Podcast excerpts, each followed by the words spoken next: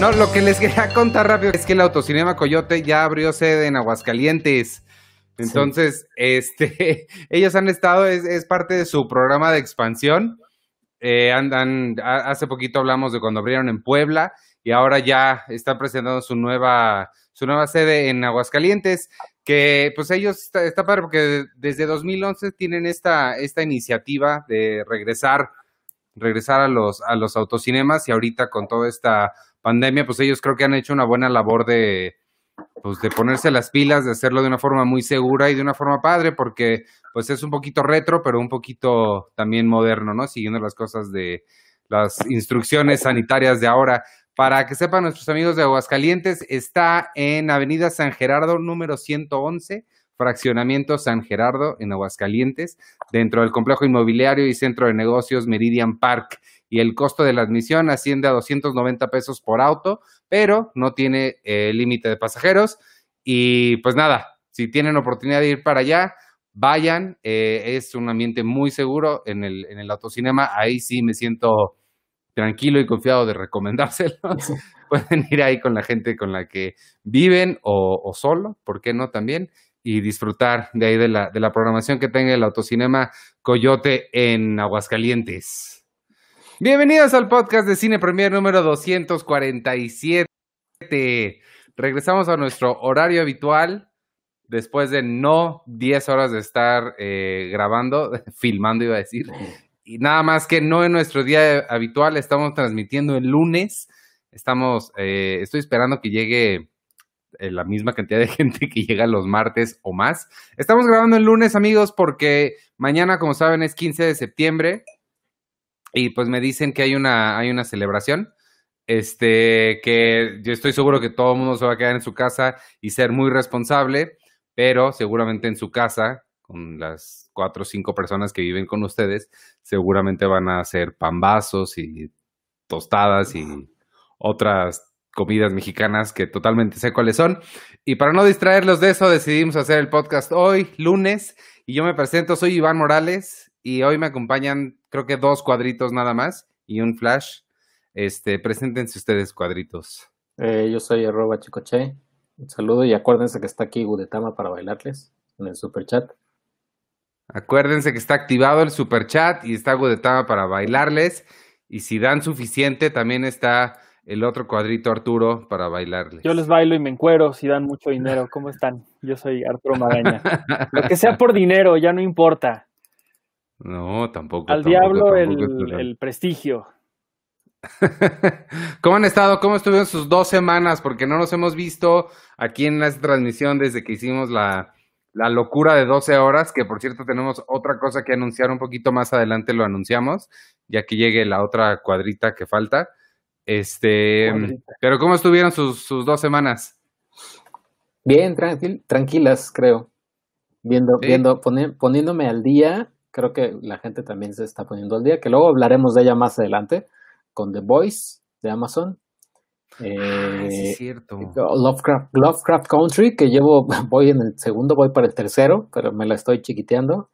Y una, y una cosa increíble en Apple TV, que es Ted Lasso, que es una maravilla Ted Lasso. Ah, es la de este, ay, ¿cómo se llama? Jason Sudeikis, ¿no? Jason Sudeikis. Eh, no, no, es, increíble. Pero ya hablar, hablaremos más adelante de Ted Lasso en Apple TV. Oye, también es de esta película que yo no la he visto, pero que causó mucha polémica el fin de semana de Netflix, la de Cuties. Ah, sí, también Aquí le pusieron guapis por alguna razón. No manches, neta. Sí. O sea, no traducen, no traducen Stranger Things, no traducen Dark, o sea, los títulos, pues. Pero sí traducen guapis. Porque Guapis es el grupo de las chavitas, así se llaman las chavitas en el concurso de baile. Somos las Guapis. Que tal vez suena, suena interesante. Ay, que dónde compré mi máscara de qué bonito. La compré en la, en la arena, en la arena México, en, los viernes de luchas del consejo. Oh. Ahí la compré. ¿Qué es qué bonito? qué bonito es el, es el, es el azul, es el como el chango azul. Ah, ya que una, que una, una rápida recomendación o una, una historia triste es que yo estuve recorriendo afuera para encontrarme la más barata y ya la, me la compré tu a 120 pesos. Dije, ay, no, pues qué, qué gran ganga. Y ya adentro las venden a 100 pesos. y yo así de, bueno, pues ya ni modo. Y ya, esa fue mi historia. Muy bien.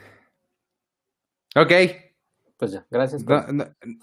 No, llega este, no llega la cuadrito Penny, pero entonces vamos a hablar rápido de la revista para poder pasar al tema TIFF, que es lo que nos atañe hoy, ¿les parece? Sí. Arturo no se ve nada emocionado de hablar de la revista en la que trabajó y tanto trabajo le costó hacer. Es una chulada, es una, es mi, es mi portada favorita y miren que es mucho decir porque todas son increíbles. A ver, Pero vean esta belleza. ¿Es tu, portada, ¿Es tu portada favorita de toda la historia? Pues yo creo que ahí se va, ¿eh? Órale. Porque no, no, sin temor a equivocarme, creo que nunca Cine Premier en sus 26 años de historia había tenido un, una edición dedicada al cine, al cine mexicano de la época de oro y de la época actual, y que además tuviera a un personaje como Pedro Infante en, la portada. Creo que nunca había sucedido. Sí, no, sí había habido ediciones dedicadas a cine mexicano, pero eh, contemporáneo de la época en cuando fue, pero, pero sí, no, de cine, de cine de la época de oro, cine clásico no. no, no había habido, y tampoco con Pedro Infante en la, en la portada. Y vean qué foto tan bonita, de verdad no, no puedo, no puedo dejar de decir que qué bonita es. Nos está... había una de María Félix, pero los, los, los suscriptores decidieron, que también es algo muy padre de destacar. Esa parte es bien importante mencionar, esta para que, para quien esté dudoso de si suscribirse o no, un, uno de, de, varios incentivos que tenemos o de varias actividades que hacemos con suscriptores es les estamos eh, cada mes poniendo una actividad para que decidan cosas dentro de la revista. Eh, este mes fue que decidieran ellos la portada. Teníamos dos opciones, este y María Félix. Y pues, quién sabe por qué tú ganó Pedro Infante. Pero. Ya, entré, qué rápido. Estaba acomodándome. Ni tiempo de peinarte te dio, de tan rápido que entraste. Sí, sí me iba a peinar, oigan, me iba a hacer así, algo así, pero así. Checo no me lo permitió. No sé cuánto extraño molestarte, perdón que ahora lo voy a hacer delante de las cámaras, pero... ya, ya no tengo, ya, ya tire mi, mi, ya acabo de regalar mi suéter de espera de Navidad, Arturo. Muy mal, muy mal, eso era tu distintivo. Eh, ¿Ya estamos hablando de la revista? Sí, ya acabamos. Ya acabamos. Eh, nos está preguntando Rolando Pérez que si hay la revista en digital. Por supuesto que está la revista en digital. La, la, puedes comprar en físico, suscribirte, o sea, la puedes comprar solita, pues, este, te la mandan a tu casa, que mucha gente lo que está haciendo, porque si el envío es muy caro y debo decir que el envío no depende de nosotros, el envío depende de FedEx, entonces, pues no, no, nosotros no, ojalá pudiera yo controlar a FedEx, este, pero ellos cobran lo que cobran. Pero lo que mucha gente está haciendo es eh, compran tres o cuatro. Eh, ¿qué, es esto? Es que Sandra, ah, Pérez. Ah, Sandra Pérez. Muchos, eh, super chat, muchas gracias. Saludos, chicos. Excelente inicio de semana. Muchas gracias. Este, lo que mucha gente está haciendo es está juntando dos o tres ediciones para pedirlas juntas o piden varias copias, se juntan con varias personas que sean fans, que les guste la revista, y entre varios piden eh, varias ediciones para repartirse los envíos. Este, si la puedes conseguir entonces así en físico, comprada a través de la tienda en elcolecto.com, puedes suscribirte y recibirla cada mes, puedes eh, descargarla digital, una o todas las anteriores, y próximamente, en las próximas semanas, estamos haciendo cosas técnicas para que esté el Patreon y ahí va a haber una forma de conseguirla. El chiste es que hacerles llegar la revista de alguna forma posible y que les guste mucho. Esta en, en particular está bien padre. Este, ahorita nos, ya, ya que Penélope nos cuente todo lo que, todo lo que hicieron, todo lo que hicimos en este mes. ¿Verdad que es una chulada esa portada, Penny? Es preciosa. Y ya dijeron que la escogieron nuestros suscriptores. ¿sí?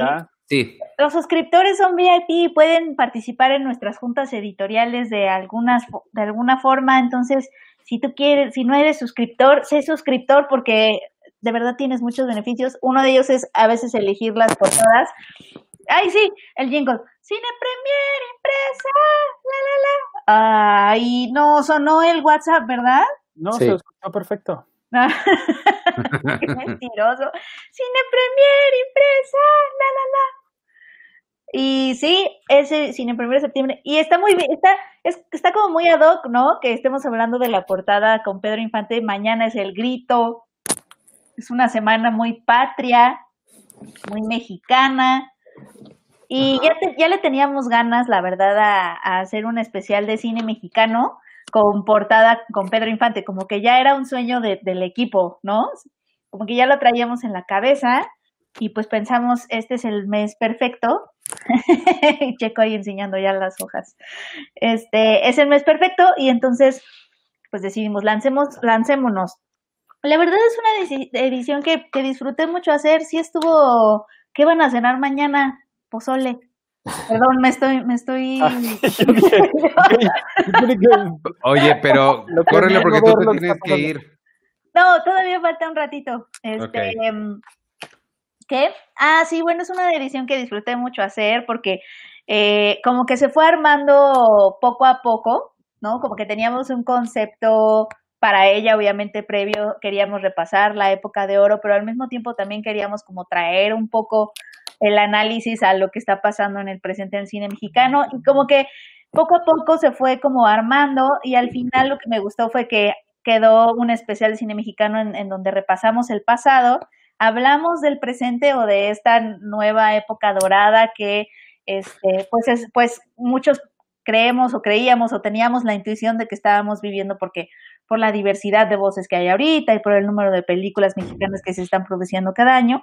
Y al final como también hablamos de los, talentos nominados al Ariel que creemos que también van a moldear el futuro del cine mexicano, terminamos haciendo un especial muy redondo de pasado, presente y futuro. Y entonces eso, eso la verdad, este, fue quedando ahora sí que eh, pues de forma muy orgánica, ¿no? Se fue armando ese especial así y era porque son las y es que son las inquietudes que nosotros tenemos, o sea, como que se fue formando así también porque son los temas o las preguntas que nosotros como equipo también nos íbamos haciendo, ¿no? Este, que, que vemos en los nominados del Ariel, pues muchísimo talento que nos emociona hacia el futuro, o sea, como que hace que nuestra emoción se proyecte hacia el futuro, ¿no? Porque porque decimos es que hay estos talentos que están empezando, ¿no? Lo hablamos en cuando fueron los este, cuando se dieron los nominados, lo hablamos ahí Arthur y e, Edgar, este, nuestro colaborador y yo, de, o sea, la, la sola categoría de ópera prima tiene pues una de las, tiene una lista de las mejores películas, son las mejores películas que se, que se hicieron en el año y son las óperas primas, entonces como que el cine mexicano siempre ha estado como, o al menos en los últimos años ha estado como proyectado muy hacia el futuro, y, pues que son promesas, ¿no? Es una, es una continua promesa todo el tiempo, siento, el cine mexicano. Y al menos así lo siento, porque como que desde la época de oro, que repasamos aquí con sus ídolos, este, las mejores películas de, de la época de oro, y sí, Arthur hizo hasta una playlist increíble de canciones de la época de oro, que sí estuve escuchando mientras estábamos en el cierre y está muy buena, eh, para meterme en el mood. Eh, y, y, como que desde, desde, desde esa época, ¿no? Que sí hubo industria y que, bueno, que sí hubo toda una serie de factores este, circunstanciales y en el mundo que permitieron que, que México o que el cine mexicano se alzara de esa forma, como la Segunda Guerra Mundial y todo, como que desde esa época, una vez que ya pasó y que pues pasaron una serie de cosas, la producción sí vino abajo, etcétera, etcétera, desde esa época hemos tratado de volver a ella, ¿no? Es como un tratar de volver al pasado todo el tiempo, como decía... Eh, como, Marty McFly. No. Exacto, como decía Marty McFly, iba a decir, iba a decir como el señor Gatsby que quiere regresar al pasado, ¿se acuerdan? En la novela de de Scott Fitzgerald, que acaba con esta persona que todo el tiempo está remando, pero porque quiere regresar al pasado. Así siento que está el cine mexicano, como que siempre es una promesa y una promesa y una promesa.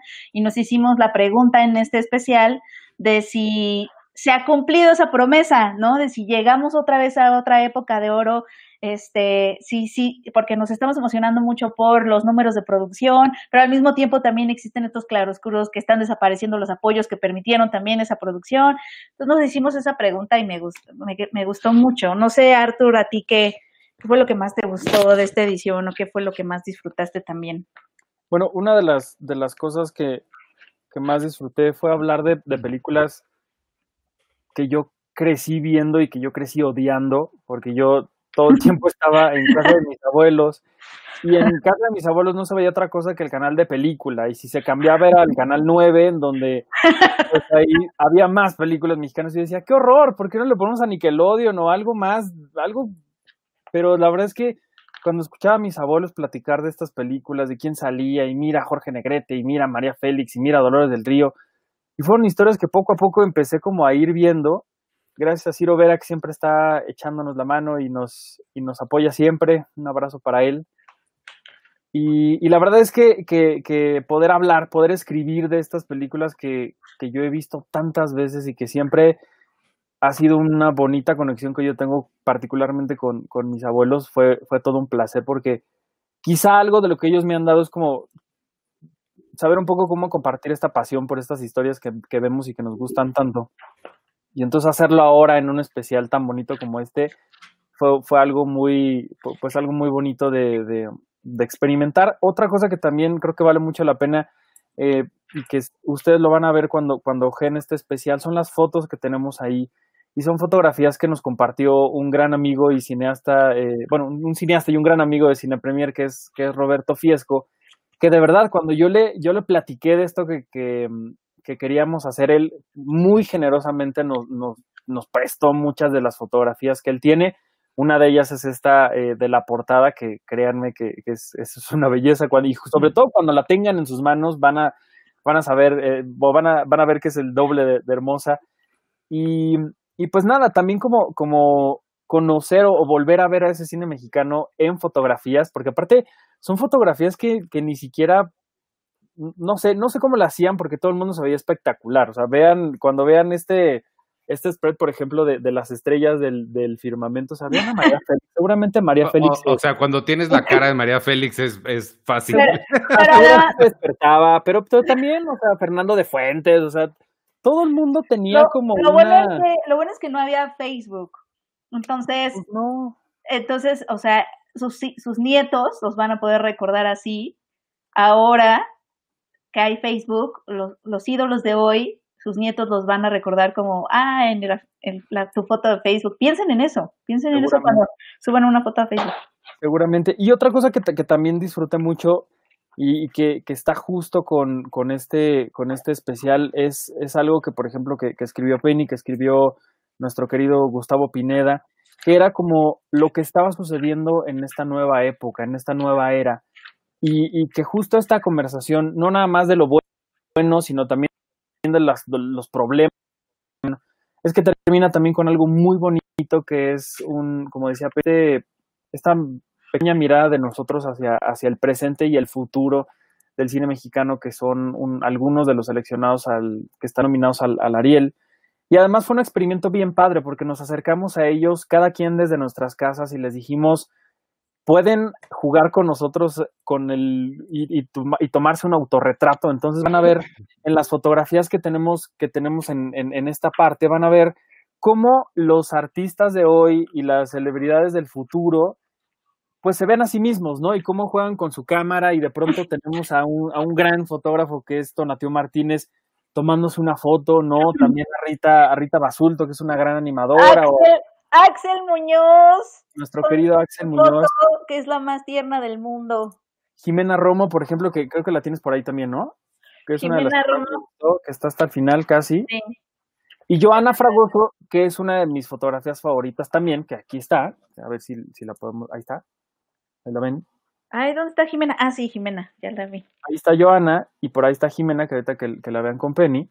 Ahí está, ahí, ahí está. Entonces, entonces verlos a ellos también platicando un poco de, cómo se veían a sí mismos en, en este confinamiento, además de, de, este bonito experimento, creo que, creo que es bien padre cuando terminamos una edición que, quizá para la gente que crea que el cine mexicano es Marta Gareda o Mar Chaparro o Carla Souza o la gente que ustedes tengan en la cabeza, créanme que cuando vean esto, como siempre que hablamos aquí, como siempre que, escribimos y, conversamos sobre cine mexicano en, todas las plataformas de Cine Premier, es una bonita forma de decirle a la gente, hay un cine mexicano enorme que quizá no están conociendo, que quizá no sea su culpa, porque los cines pues no, no dejan que esas historias lleguen a ellos, pero también es bonito como a partir de las estrellas del, pasado hablar de, la gente que es el presente y el futuro y que es gente, créanme que cuando decimos que son talentosísimos no es gratuito, no es por un tema eh, de, llevar a México en el corazón. No, ellos son talentosos aquí y en donde sea que estén. Y por eso Michel Franco gana los premios que ha ganado, como en esta última semana, y por eso Yolena Vilasola también le ha ido bien en, Venecia. Y toda la gente que alrededor de, del cine mexicano en estos últimos años ha triunfado es por algo. Y ahorita. por algo, por ser gratuito, pues usualmente sí es muy difícil eh, poder tener acceso a este tipo de películas porque hay que ir o cacharlas en un festival o a la cineteca o, andarlas ahí persiguiendo por todos lados. Pero ahorita uno de los puntos buenos de, de, esta, de esta cuarentena, de estos días que estamos viviendo, es que muchas de esas películas eh, que no son las, las típicas que vemos en todos los cineplexes están disponibles en, en plataformas como, como las de Filming y y la misma filmoteca y todo. Entonces, dense una vuelta por ahí, amigos, eh, y, busquen estas cosas. Yo nada más quería eh, resaltar del especial cine mexicano, ese eh, lo, coordinaron ustedes dos y todo como, como siempre, pero sí me tocó a mí hacer el listado de las esenciales y ese, ese me gustó mucho porque, mira, yo sé que sobre todo Jessica no es muy fan de las listas, pero yo sé que Sergio me entiende. y las listas es o sea, entiendo la, la, lo reduccionistas que pueden ser, pero entiendo también lo útiles que pueden ser, porque a veces no tienes tiempo de ver 50 años de historia cinematográfica, pero tienes chance de ver 10. Y, y, estas son, son las 10 por las que uno puede comenzar. Y si después de ver estas, y, y, se los digo yo, que ustedes saben, amigos, que yo no tengo la pasión por el cine mexicano que tiene Arturo, por ejemplo, pero ven estas películas y les prometo que se van a enamorar al menos de una pequeña parte de, nuestra historia fílmica. Y la otra cosa que yo quería resaltar es una sección que ahí sí coordino yo enteramente, porque es mi mini wired, y se llama Artefacto, y es esta cosa que estoy haciendo hasta atrás. Está bien, es, lo que vino a reemplazar a Otakushi, este, y de lo que habla es de, tecnología, cultura y, cosas eh, digitales quiero nada más resaltar y aprovechar este momento para, para hablar de la columna de mi amigo Adán, que hoy se acaba de graduar de, doctor. Entonces ya es el, la próxima edición, ya le vamos a poder poner aquí en su foto, ay Dios, eh, doctor Adán Lerma, nada más mandarle una felicitación, él es doctor en, qué padre. híjole, no sé ni en qué, en, en redes sociales, una cosa así, en, en ciencia digital. No, yo, yo sí sé, e, es en filosofía de la ciencia. Creo que hoy lo vi en... Filosofía de la ciencia. Es que me agregó a Facebook y, y eh, creo que este, pusieron ahí que se había doctorado. Sí. Y es que me acuerdo porque, me acuerdo porque se me, hizo muy interesante, yo, o sea, filosofía de la ciencia. Lo que me encanta de él es que su, su, su tesis era en redes sociales y él no usa las redes sociales. Ah, ¿no? Las usa solo para investigar, pero no es un, no está ahí tuiteando ni nada. obviamente sí tiene y ahí a través de eso investiga, pero no, no tuitea ni nada. Y, y de la, del artículo central de Artefacto se llama Doom Scrolling y es esta cosa que hacemos todos y que hacen muchos y es quedarse hasta las 3 de la mañana viendo su teléfono como zombies. Hay una razón para que hagan eso y se las explicamos toda aquí en, en, en, la sección artefacto dentro de la revista. ¿Qué más quieren eh, resaltar? Por si no, para que ya les hable de ti. abrazando a María Félix. sí, está bien bonito el cácaro. Las aventuras del cácaro son increíbles. Basado en una fotografía real del cácaro abrazando a María Félix que no podemos revelar por obvias razones. Qué bonito, sí. Oye, también quiero resaltar la entrevista que le hizo Susi. Está en video, pero también está aquí en print. Este, los que estuvieron en el podcastón la vieron. También está aquí en print para que la puedan leer. Y alguien por ahí preguntaba que dónde estaba la playlist de Arthur. Está en la página. Está en la página. Bueno, creo que eh, más que nada se referían dónde podía escucharla.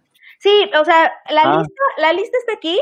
La pero, 54 lo puedes buscar en, o sea, no sé si todas las, canciones estén en Spotify, igual y estaría padre que hiciéramos esa playlist y si podemos, pero toda, yo por ejemplo todas las escuché en YouTube porque están las escenas con las canciones. Entonces yo encontré todas, todas en YouTube, están en la página 54, obviamente está Amorcito Corazón, la de las coplas, está muy padre, la verdad, y está como muy completa. Y te, te, te, invade luego, luego una sensación como de nostalgia absoluta cuando las escuchas. Eso es lo que me pasó a mí. Allá en el Rancho Grande. Pero en YouTube están las escenas completas, porque obviamente son escenas en donde Pedro Infante se puso a cantar o Jorge Negrete y, y están ahí. Sí, pero es buena idea que no la hagamos. No está fiebre de amor con Lucerito y Luis Miguel, esa es mi última. No, no, no, no, ni, ni, ni, este, ni delincuente soy. Ni delincuente. Ni verano peligroso. Hagamos una playlist de eso después. Sí, no. Oye, por ahí Carla Pravia nos preguntaba si Filmi no distribuye películas mexicanas. Pues la respuesta es sí y no. Digo, Filmi Latino no es una distribuidora de películas mexicanas, pero eh, sí llegó a suplir este, este, a llenar este gran vacío que existe en la cartelera mexicana de películas nacionales que no son de cierto género y con ciertos actores o de cierto tipo de historias. Y entonces lo que ha sucedido es que a través de Filmi Latino ha habido gente que si no es por esta plataforma no tendrían forma de llegarle a la gente más que por YouTube o, no sé, liberan su Vimeo o algo así.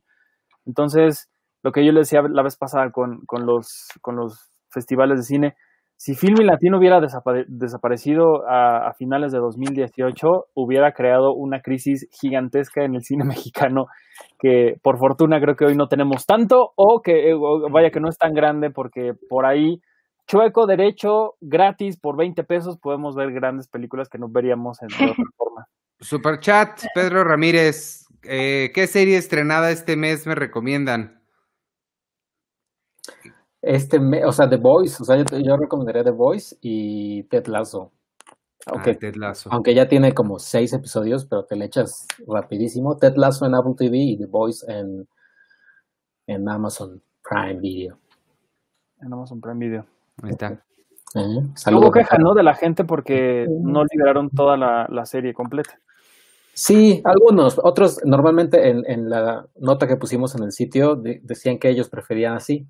Y creo que sí, o sea, creo que yo también. Es un poco como las plataformas diciendo, relájense un poquito, ¿no? O sea, nos costó trabajo hacerla, váyanla viendo por, por cachitos, oiga, no, no sean exagerados. Cobra Kai, no sé si se estrenó este mes o fue el pasado, fue el pasado, ¿no? Fue hace, fue hace dos semanas, creo. Fue hace como tres años. Exacto, ah, también. Es, este miércoles se estrena una de HBO que se llama We Are Who We Are. Digo, no la he visto porque apenas se estrena, pero es de Luca Guadagnino, el de Call Me By Your Name. Dicen que puede estar padre. Oye, y Patria, ¿no? La, la de HBO que Patria, es en España que se, se me muero por ver. montón, Ya sí, está, está muy intensa, muy intensa. Hubo toda una polémica por su póster, ¿viste? Es una serie española que también se estrena este mes. Eh, según yo, creo que a finales. Pero también dicen que va a estar muy padre. Patria de HBO Go, que va a abordar pues todo este esta onda de, de terrorismo en España por, por ETA. La, la, URL que puso ahí Sergio es donde pueden ustedes eh, suscribirse o comprar la revista. Es en el colecto.com, la tienda que, que, tenemos ahí dentro de, del sitio del colecto.com es donde pueden adquirir la revista y tenerla en sus manos. Está bien bonita. Está bien muy, bonita. Muy, muy bonita. Eh, otro superchat de Pedro Ramírez. ¿Qué opinan de Succession? ¿Tú la has visto, no, Sergio? Sí, yo la he visto. La verdad es que, eh, o, o, sea, voy a decir algo que sí es, va a sonarte muy exagerado. Siento yo que viéndola hacia lejos, en todo el contexto en general, es, o sea, sientes lo mismo que en The Wire, es decir, ándale. O sea, episodio por episodio está padre, pero ya en un todo ya está, o sea, sí ya entiendes por qué a la gente le gusta mucho. O sea, la mm. verdad es que sí, sí, los actores de, de Succession y eh, este, el hermano de Macaulay Culkin, Kieran Culkin. Kieran, ajá. Él hace increíblemente bien. Todos los que salen ahí en, en Kieran Culkin. Uh -huh. Qué cosas. Pero ya viene Succession 3. Bueno, ¿algo más de la revista quieren resaltar o ya nos vamos a lo que sigue? Sí, bueno, tenemos un montón de cosas en los centrales. También en Martini está un texto sobre el GIF que empieza este fin de semana, el viernes. El viernes. Eh, el tour de cine francés que viene también próximamente. Hablamos de los conciertos que ahora están sucediendo en sus televisiones o en los coches. Eh, los autocinemas desde Hollywood, como Vera Anderson, nuestra corresponsal allá, ha visto muchísimas cosas al lado de Frances McDormand, ¿por qué no? Porque Vera Anderson es así, ¿no? Y tiene acceso a tanta gente. Hablamos de Batwoman, también tenemos una, una trivia increíble que es de Super Lego Mario, que es, o sea, pueden ustedes, ustedes llevarse algunos sets que nos, nos regalaron nuestros amigos de Lego y de, y de Nintendo. Y hablamos de este juego tan increíble que acaba de salir. Entonces, eh, pues pues cómprenla y participen también para llevarse esto y otras cosas, porque también seguimos teniendo nuestra sección de trivias. ¿Y qué más, Penny? Pues yo creo que ya, mira, hizo, eh, eh, está el, texto de Kingsman, la entrevista, las entrevistas que hizo Sebas Valencia a Ralph Fiennes y a Gemma Arterton. No sé, se pasó, uh, se, me parece que a octubre, o se retrasó el estreno, iba a estrenar en septiembre, pero bueno, ahí están las entrevistas es chistoso que el director Matthew Vaughn, eh, que obviamente dirigió desde la primera con Taron Egerton y todo, todo lo que quiere hacer lo hace en el universo de, Kingsman. O sea, esta, esta película no es la secuela, es la precuela. O sea, te cuenta la idea, se llama Kingsman, eh, el origen, Kingsman el origen, justamente te cuenta cómo se creó esta organización de, de caballeros con trajes sastres increíbles. Y, y, pero además va a haber una tercera, o sea, una, sí, una secuela, una, tercera película en la cronología esta de Exy y Taron Egerton y Colin Firth y todos ellos, sí están preparando una tercera y además están pensando en preparar un spin-off con estos, porque no sé si, si vieron la segunda, pero en la segunda película te dan a conocer que hay una organización parecida, pero en Estados Unidos que se llaman los Statesmen. Sí. Entonces quieren hacer un spin-off con eso. Y esta película de Kingsman en origen surgió porque Matthew Vaughn en realidad lo que quería era hacer una película este, histórica en la Primera Guerra Mundial. Y entonces un día se levantó y dijo, ay, entonces, ¿por, ¿y por qué no lo hago dentro del universo de Kingsman, no? y ahora quiere hacer una película de ciencia ficción, pero pues ojalá que no la haga en el universo de Kingsman. O sea, como que encuentra todo, todo lo que quiere hacer, usa a los agentes pues Rápidos y Furiosos ya va a ser en el espacio, podría ser también Kingsman. Oye, Rápidos y Furiosos, qué, locura. ¿Vieron ese eh, video de Tom Cruise que también saltó, está haciendo su película? ¿Lo vieron saltar? El paracaídas, ¿qué le pasa? Oigan, Pedro Ramírez, Superchat, nos dice, Tenet está hermosa, ganas de spoilearlos. Oye, ¿ya no pueden hablar ya de Tenet? Ya. Sí, ya. Díganos. Ya, pues, ya está publicada la de hecho, de hecho, comenzamos este podcast, comenzó despidiéndonos. Nos vamos a encontrar en algún momento a la mitad del podcast y vamos a ir, invertidos. Bueno, eso fue todo de la revista, amigos. Acuérdense de suscribirse. Está bien padre. Eh, todas y cada una de sus secciones y el especial de cine mexicano. Suscríbanse o pídanla en elcolecto.com. Ahí encuentran, eh, la pueden comprar, la pueden pedir, se pueden suscribir, digital, impresa, como quieran está muy padre. Y ya, cine premier, impresa, la, la, la. Y aplausos a Nicole Kidman, porque sí nos quedó bien padre. La verdad. Gracias, sí. Modestia aparte, sí nos quedó. los aplausos de Nicole Kidman están muy difíciles. Son difíciles, son difíciles. Oye, ahorita, justo ahorita en este momento se me ocurrió una, una, o sea, una cosa que estaría padre hacer, pero no para los podescuchas tanto, o, o sea, sí, pero no. O sea, hablar Arturo y yo, obviamente nada más entre, entre nosotros dos, a ustedes sacarlos, ah. con spoilers, pero en el podcast hacerlo al revés, o sea, poner ese audio invertido.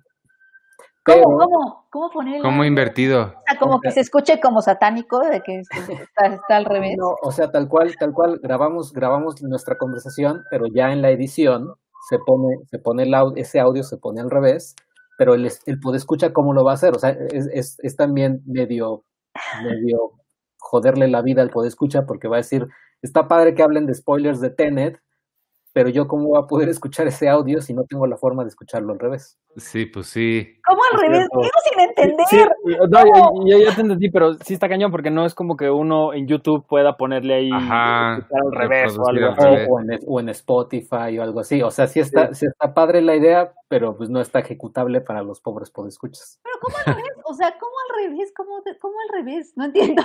Como si escucharas como lo que decías tú de una canción satánica, pues como ahora que decían que que escuchabas una canción y al ah, revés decía este, adora, no, una cosa así. O sea, sí de plano satánico, o sea, satánico el asunto. Pues lo grabamos normal y nada más le ponemos eh, reversa el audio en, en Pro Tools, en, en, Adobe, en donde sea, y ya.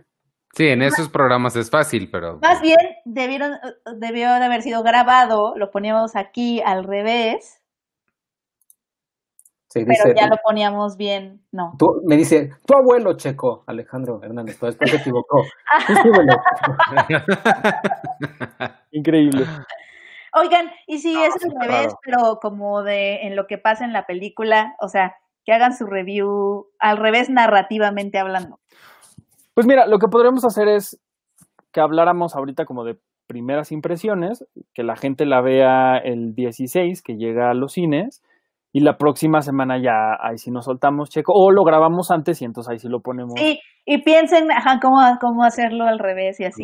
Sí, no es tan difícil, o sea, eh, la, la bronca es para los podescuchas. Sí, la bronca no es nuestra. Algunos ya están poniendo aquí, buscamos alguna app o algo así, o incluso también podemos darles la respuesta. Y eso que les digo de que hablar narrativamente al revés, o sea, que empiecen a, a contar los spoilers, pero del final para el principio. No. Pues estaría cabrón, ¿no? Sí, además porque la, estructura de Tenet está medio rara. Oye, este, lo que sí podemos, ya que estamos hablando de Christopher Nolan, es también anunciarles este jueves a las 7 de la noche nos vamos a reunir por acá algunos para platicar sobre Interestelar, la, una, una película increíble de Christopher Nolan, también ahorita que, que, anda en boga y que todo el mundo está hablando de él. Asegúrense de ver eh, o adquirir en, en, cualquiera de las tiendas eh, digitales, en, creo que está en Click, en Apple, y en, o sea, en iTunes y en este en Google, Interestelar. La pueden ver ahí, rentar, comprar y nos reunimos aquí el jueves a las 7 de la tarde. Ay, qué burro, me acabo de dar cuenta que quedé con Carlos de grabar eh, Seinfeld el jueves. Le voy a tener que cambiar otra vez. Este, porque el jueves a las 7 vamos a estar aquí transmitiendo en vivo Interestelar.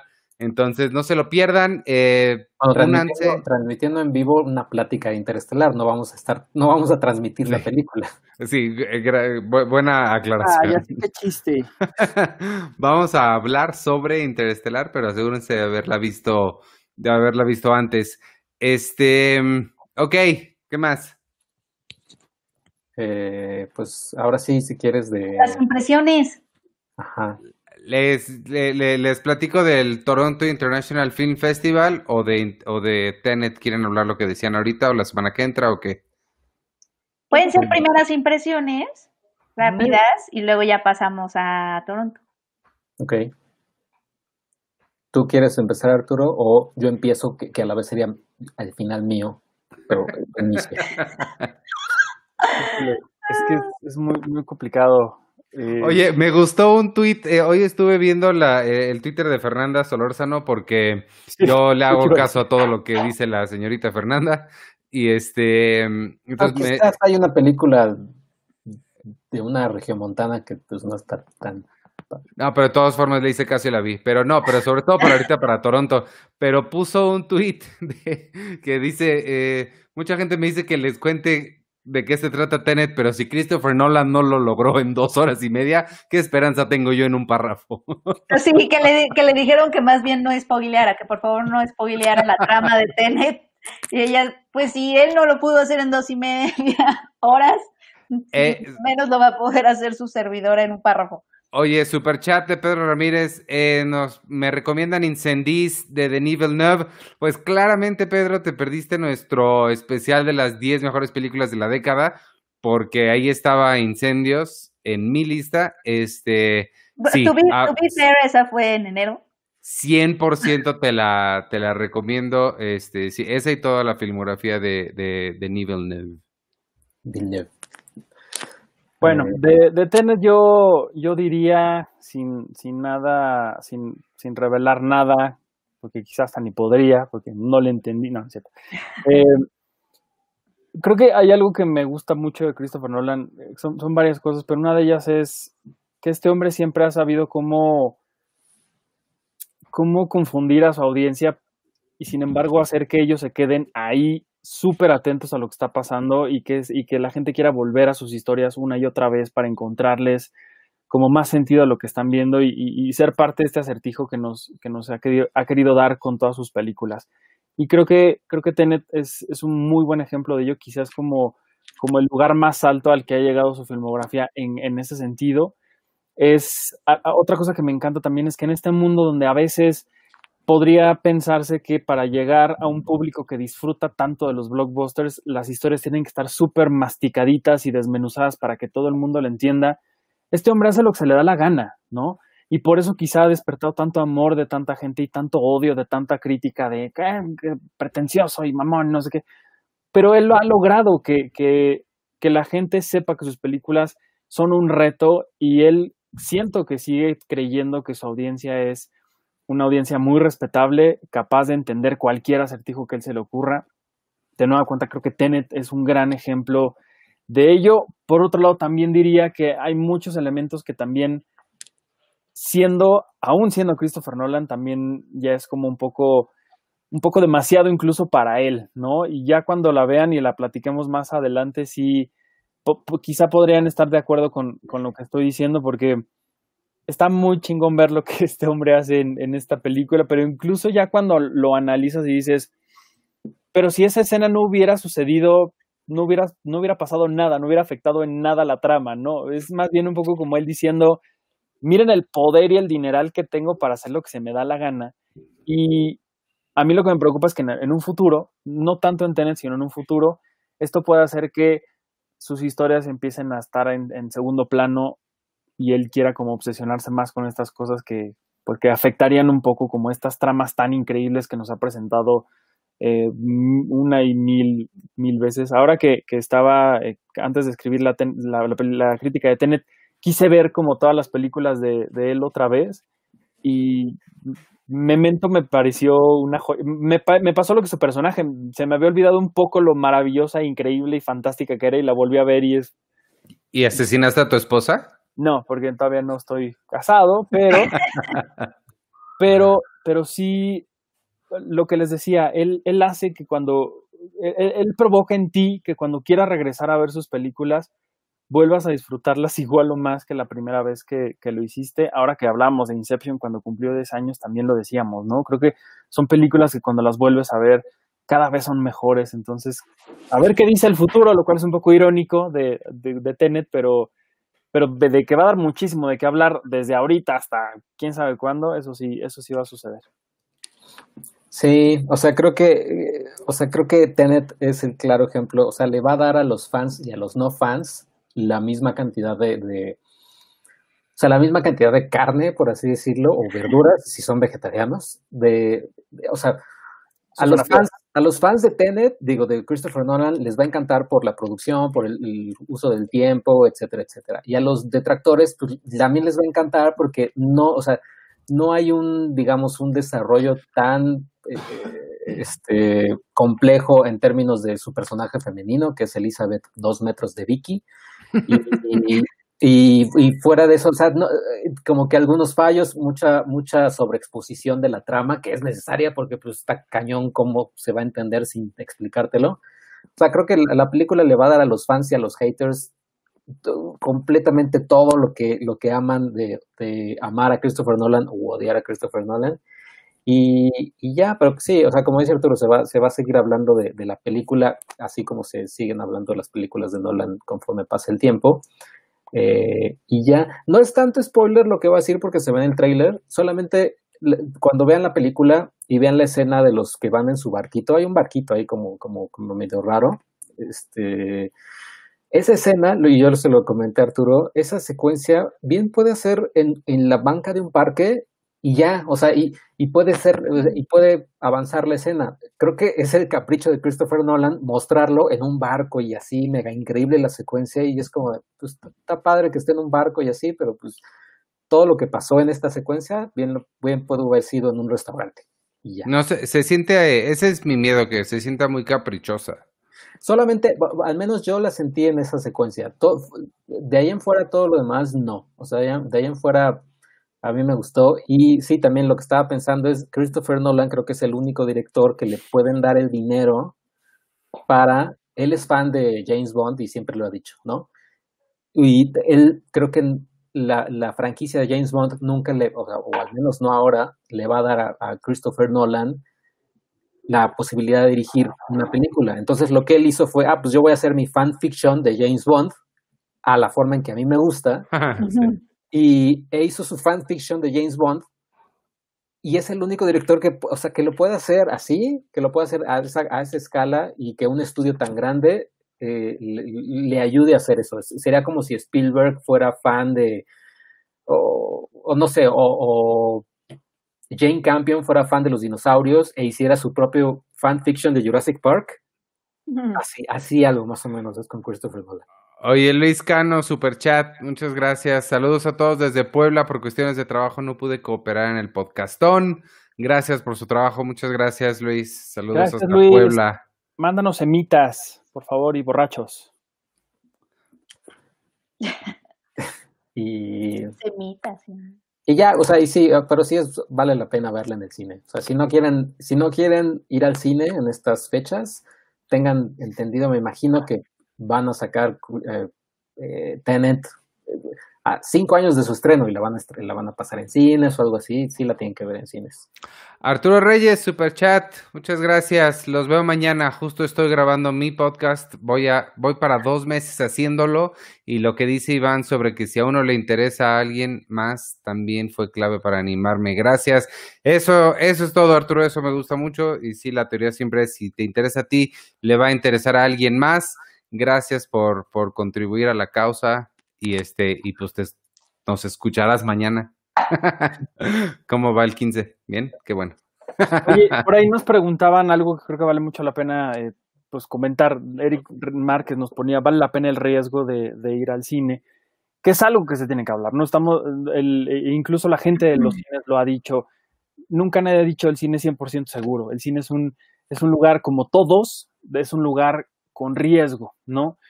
Y la pregunta ahí, pues no podríamos, creo yo, contestarlo ninguno de nosotros porque creo que es una decisión enteramente personal y que por fortuna ahorita nos está dando también otras opciones, ¿no? Están los autocinemas, ¿no? De, de, que ya incluso hay hasta uno que está este, techado, un poco con una pantalla súper grande, con bocines, demás. Queriendo como emular un poco esta, esta sensación de, de, irla, de irla a ver a una sala cinematográfica eh, donde estuvimos Checo y yo viéndola junto con otras personas de, nuestra comunidad de prensa. Fue una sala IMAX, ustedes saben que las salas IMAX son muy grandes y había 40 personas a lo mucho, Checo, y todo el mundo súper alejado del otro, todo estaba muy, muy, muy limpio. Y, y, lo que sé, pues es que la gente, la gente que trabaja en los cines, es decir, estos empleados increíbles que están todos los días lidiando con la gente cochina, que limpia las cosas del piso y demás, la gente que está todo el tiempo ahí, sé que está haciendo un gran trabajo y sé que lo está haciendo em, muy bien, ¿no? Pero creo yo que sí, la, la decisión es enteramente de, de, de, cada una de las personas. Y me gusta que hay muchas, eh, vaya, que, la, gente de las, las cadenas de cine están diciendo una frase que me parece muy bonita, que es, cuando te sientas listo, el cine estará aquí. ¿no? Y no es necesario que vayan corriendo el día el 16 o el día que quieran a ver Tenet. Cuando se sientan listos, si hay algo que les pueda hacer regresar y que valga la pena, sin duda alguna podría ser Tenet, pero créanme que como están las cosas, si en algún momento, eh, cuando la vida vuelva a la normalidad o pueda ser como solía ser antes, ahí va a estar Tenet seguramente y la van a pasar tres años para que la, la, veamos sí. los cines si se la perdieran. Sí, o sea, creo que también es importante recalcar que no hay ningún, o sea, como están las cosas ahorita, no hay ningún escenario en donde el riesgo sea cero. ¿No? O sea, no hay ningún, no hay ningún escenario completamente seguro, ningún lugar completamente seguro en donde vayas a, poder ir, te van a garantizar al 100% que no te vas a contagiar. O sea, creo que eso es muy importante este, recordarlo porque entre más eh, caminemos hacia final de año, va a haber muchas más empresas, más anuncios, más campañas de marketing que te van a, eh, hacer querer creer que, que es segurísimo, ¿no? La verdad es que nada, ningún, ningún lugar este, es seguro. Este, y, creo que sí es importante recordar. Nosotros, o sea, como que también como periodistas de cine entramos como en esta, o al menos a mí me pasa, ¿no? Como de, mm, o sea, problema ético de, estamos ahorita reseñando películas y todo, pero eh, eso es un, eso significa que le estamos diciendo a la gente, ve al cine, ¿no? O sea, como que también nosotros nos estamos haciendo esas preguntas que, que pues sí, son problemas como éticos, ¿no? Este, pero creo que sí, o sea, vamos a hablar de las películas y todo, pero como dijo Arthur, es una decisión enteramente personal que se tiene que tomar con mucha responsabilidad y como con mucha... Eh, no perder de vista que seguimos en una pandemia y que, y que no, no hay un lugar 100% seguro. O sea, cualquier salida es un riesgo, ¿no? Entonces, hay lugares a donde tienes que salir y sí, o sea, a lo mejor el cine no es de esos lugares esenciales a los que tendrías que ir, pero tampoco te vamos a decir, no vayas, ¿no? O sea, pero sí, o sea, hay que tomar como mucha conciencia. Y, y, nada más, o sea, estas... Mmm, o sea, estos anuncios de personas que van al cine y te dicen, mira, como que todo, todo es seguro y mira qué bien me la estoy pasando, acuérdense que son pagados. o sea, esas, esas, esas cosas son pagadas, este, son anuncios, ¿no? ¿Qué, qué, qué es pagado? O sea, estos videos que ven a las personas llegar y miren qué bien me la estoy pasando en el cine, etcétera, ah. etcétera son, o sea, son pagados. Esto, todos estos contenidos de regresa al cine, este, mira qué bien nos lo estamos pasando, mira que, que este, eh, está súper seguro, todo, todos esos contenidos que ven en redes que son, que son de ese estilo, son pagados. O sea, nada más estar como conscientes de eso. Y ya, ¿no? Como tener toda la información y entonces ya tomas tu decisión, muy personal. como Andrea Legarreta, pues sí, ese es un ejemplo. Sí, ya, ya les digo, la, la, gente decidirá cuándo se sientan listos de, de, regresar, que evidentemente pues lo hemos hablado aquí muchas veces, ¿no? El, el cine es una industria y el cine es un, una, algo muy importante en nuestro país que, que también le deja dinero a mucha gente, no nada más la gente que trabaja en los cines, sino la gente que hace películas, ¿no? Y nos guste o no, es una industria que hoy por hoy está parada y que es, ha sido bien complicado porque nadie está trabajando y evidentemente estando en un país como nosotros, pues la gente también, eh, digamos que no somos Europa donde la gente dijo, pues sí, me guardo tres meses y vivo de mi pensión y tengo dinero y no pasa nada, ¿no? Aquí tristemente vivimos en un país en donde la mayoría de las personas viven al, al día y muchas de ellas son las personas que, trabajan en los cines y que dependen de, que las películas estén en cartelera. Nosotros quizás seamos como un brazo un poco alejado, no tanto de, esa cadena de, ¿no? de, la vida económica, pero, pero yo lo que, por ejemplo, ponía al final de, mi crítica es si había alguien que podía darnos un regreso triunfal a los cines después de seis meses o después de medio año de estar alejado de la, de la pantalla grande, creo que ese podría ser Christopher Nolan, porque piensan ustedes en estas películas que uno dice, esto se tiene que ver en pantalla grande y se tiene que escuchar como se debe de, escuchar, ¿no? Y creo que una de esas películas puede ser Tenet, sin menospreciar al resto de la cartelera que está en, en actualmente en, en, los cines, pero que también, vaya, apelaría como una primera invitación a que la gente pueda ir. Y como nos decía la gente de cine también, ¿no? Que la gente si no, lo decía muy bien este Tabata cuando platicó con nosotros, Tabata de, de, Canacine. Si la gente va un día al cine y ve que las cosas están mal, que no se siente segura, que no, no ve que todo está perfectamente limpio y demás, pues evidentemente no va a regresar. Y por eso les decía un poco esto de de, de, los trabajadores que están todos los días ahí en el cine. Sé que están haciendo un gran trabajo y, y, y, eso se les reconoce muchísimo a, a, ellos, ¿no? Entonces, si eventualmente deciden hacerlo, Tenet podría ser una, buena opción. Y, también algo que sucederá es, si a Tenet le va bien, quizá la cartelera que tenemos ahora, que es muy, vaya que no tiene tantas cosas tan atractivas para el resto del público, para una, un regreso a los cines después de tanto tiempo, podría ser que cambien las cosas, ¿no? Y, eso no nada más es en México, es en el mundo entero. Por eso Wonder Woman se ha ido hasta diciembre, creo, ya la, ya la pasaron para el 24 de diciembre.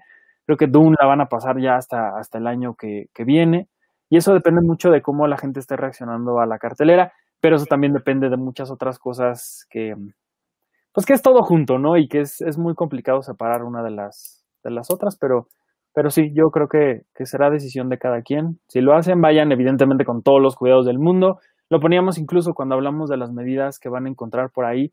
Si no, si sienten que algo está extraño en ustedes, lo más mínimo que sea, espérense un poquito y vean qué es lo que está pasando con ustedes y, y, como le decíamos, las películas van a estar ahí cuando ustedes estén listos y quieran, y quieran ir al cine. Pero también creo que ahora, ahorita ir al cine es una responsabilidad nuestra para la gente que está con nosotros y para la gente que está en el cine con nosotros si es que estamos, si es que estamos conviviendo en una sala con, con una persona que no conocemos, ¿no? Así como nosotros queremos cuidarnos y, y sabemos que nosotros estamos bien y aptos para estar en una sala de cine, piensen en la gente que está al lado de ustedes y ojalá que esa gente piense también en ustedes porque así las cosas podrían mejorar poco a poco. Exacto. Exactamente. Pues nada más mientras, mientras vayan cuidados, yo no sé, yo, yo, yo estoy un poquito de desacuerdo con la pregunta si TNT es la película para regresar. Yo no sé si hay alguna película que yo diría, si me enfermo, valió la pena, ¿sabes? O sea, no sé si esa película exista para mí, que, yo diga, no, sí, no importa mi tos o, el hospital, valió la pena haber visto, ¿sabes? Roman Holiday.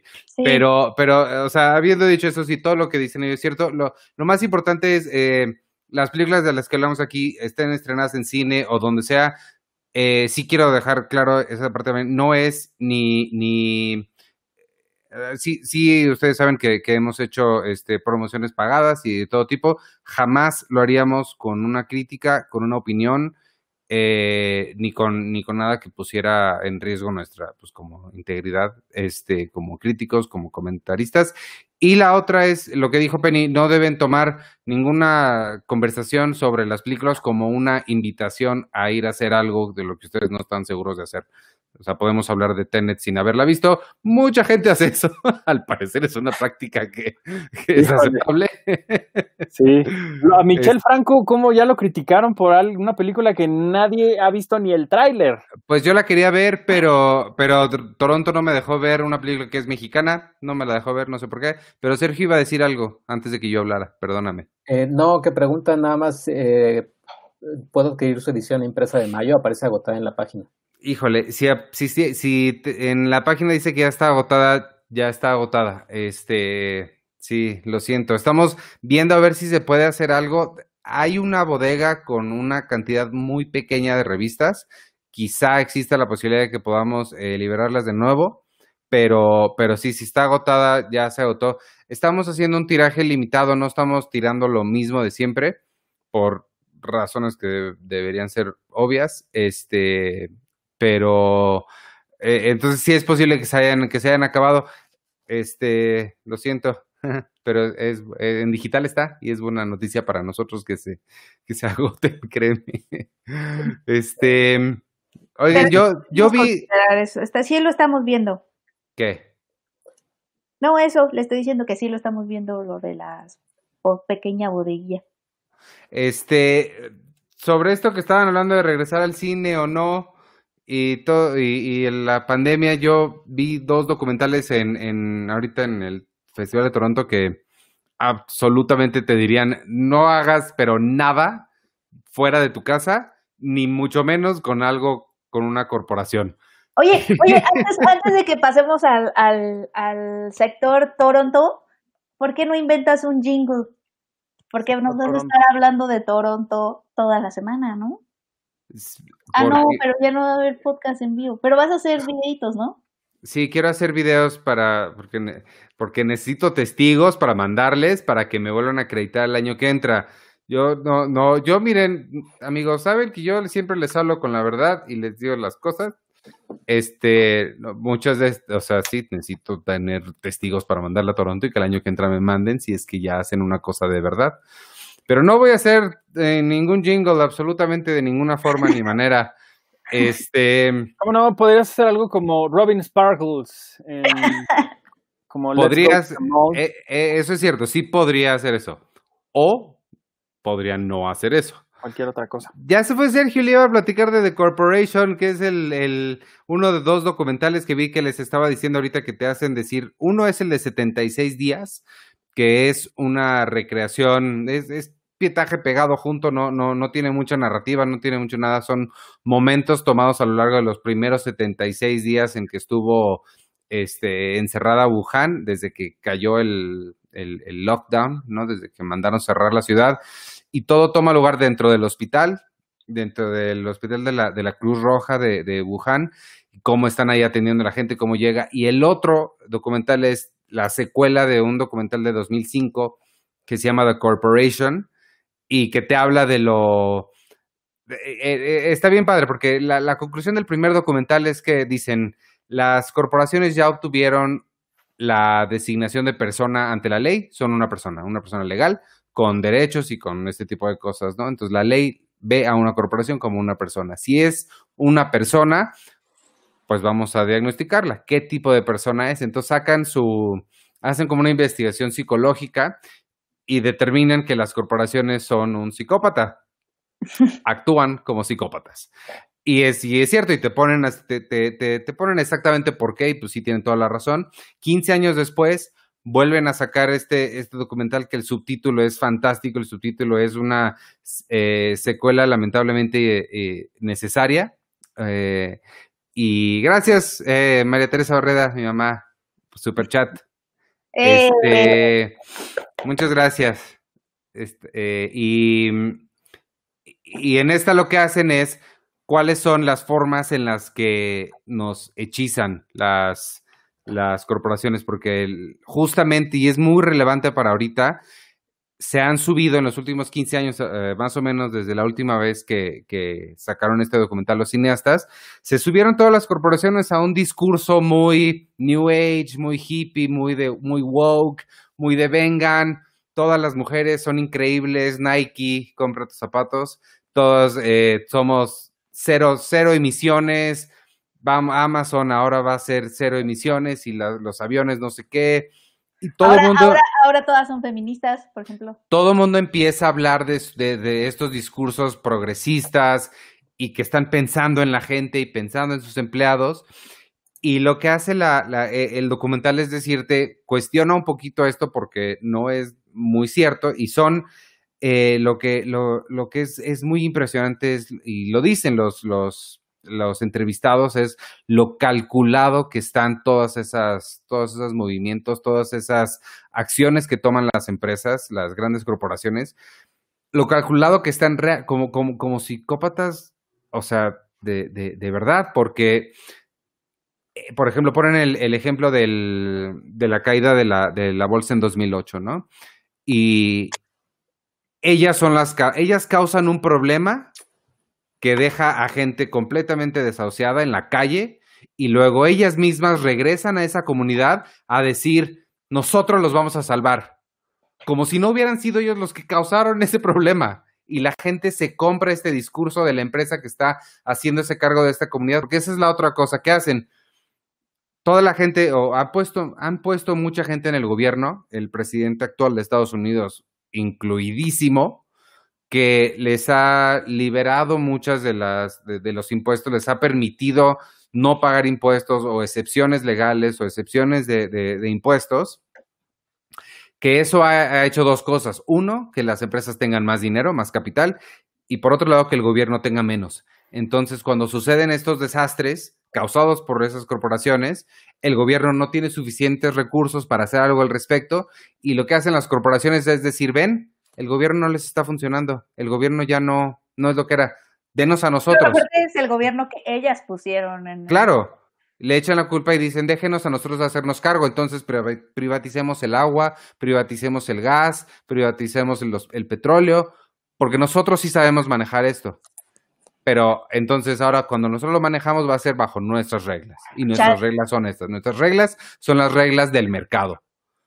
Y sale mucha gente hablando diciendo es que yo no creo en, en, en, en, otra cosa más que en lo que dicta el mercado. Y pues sí, eso está, eso está muy padre si tienes la capacidad de participar en un mercado, pero ¿qué pasa con toda la gente que no tiene los recursos para competir así, que no, no, no, no se merecen agua, ¿no? No se merecen este, educación. E, esa es la otra, la educación. Lo que está haciendo es, lo que es fascinante del documental, y espero que se estrene aquí en México, si no, de perdida, eh, Docs o, uno de estos. Eh, se, va a estrenar, se va a estrenar. Pueden ver, de hecho, la corporación, la primera parte, gratis, completamente gratis en YouTube. Ustedes pónganle The Corporation, documental, y le va a les va a aparecer subtitulado en español, en HD, etcétera. Pueden bajar el soundtrack gratis. O sea, el, el, documental les va a llegar gratis, absolutamente. La segunda parte les va a llegar. Entonces, seguramente. Me encanta este Iván de izquierda.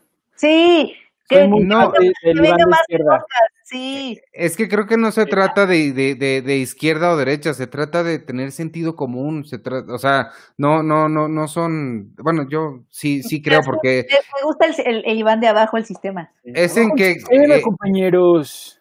Es en qué crees, en que se muera la gente o que no se muera la gente.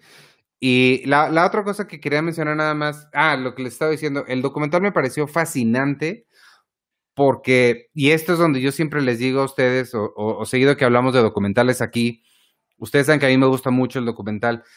Eh, hay documentales que son buenos por el puro tema, que por el puro tema funcionan y ya, y te, te emboban y dices, wow, qué increíble documental, cuando en realidad tal vez el documental no estaba tan padre. Nada más el tema del que están hablando está increíble.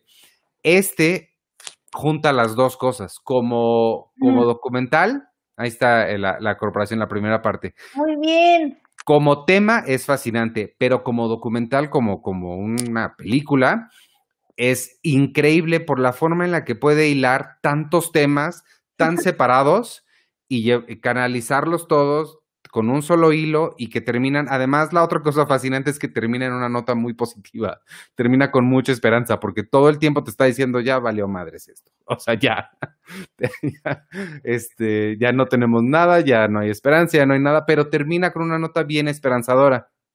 Y este, porque otro de los temas de los que habla es de la educación y de cómo también están queriendo privatizar en muchos lugares la educación, lugares como África, que África es fue, e, e, es famosamente olvidado por, por todo mundo, porque justo las corporaciones son quienes han llegado a completamente deshacer ese continente. Todos los países de ahí están completamente devastados por culpa, esto sí va a sonar súper izquierdoso, pero por culpa del capitalismo. Y del colonialismo. O sea, y entonces... Que, que se independizaron ayer entonces llegan, ah, pues con razón, apenas ayer. Nada más te falta decir la palabra heteropatriarcado para que Penny se pare a aplaudirte. Entonces, eh, eh, ellos mismos que, que, que, han causado todas estas cosas, ahora llegan a África como los grandes salvadores que van a traer educación, porque obviamente, claramente los gobiernos africanos no pueden, están rebasados, entonces tiene que llegar Google, abrir su Google Classroom y es, y, es una cosa que tú, tú lo ves y de verdad quieres, o sea, ¿crees que estás viendo la película esta Idiocracy? ¿O crees que estás viendo algún tipo de distopía rarísima? Porque están los maestros que, dicho sea de paso, obviamente no son maestros, es gente que contrataron para que diera clases, pero los maestros son muy caros, entonces contratan a más gente que se voluntarió para ir y agarrar su iPad o su tableta y literal el guion dice, acércate dos pasos hacia uno de los alumnos y dile, ¿cómo vas? No sé qué, no sé qué. Ahora, da una vuelta al salón y toca a uno de los alumnos en el, en el hombro para que se sienta acompañado. Tal cual el guion así. Porque su idea... Y, ya ni la gente es tan diabólica, señor.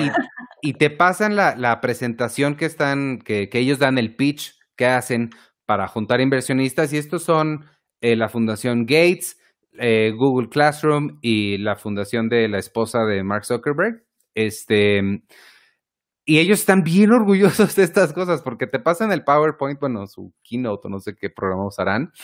Y tal cual es, con mucho orgullo te dicen, utilizamos, agarramos la fórmula de la comida rápida que hizo tan exitosa la comida rápida de las franquicias y la aplicamos a la educación.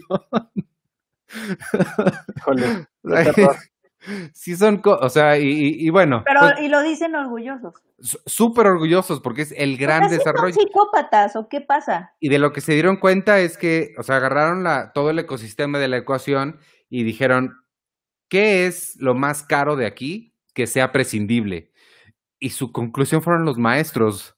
O sea, para ellos lo más prescindible de la educación es, curiosamente, lo más caro. Y Ni el gordillo, señores. Y así es mucho decir.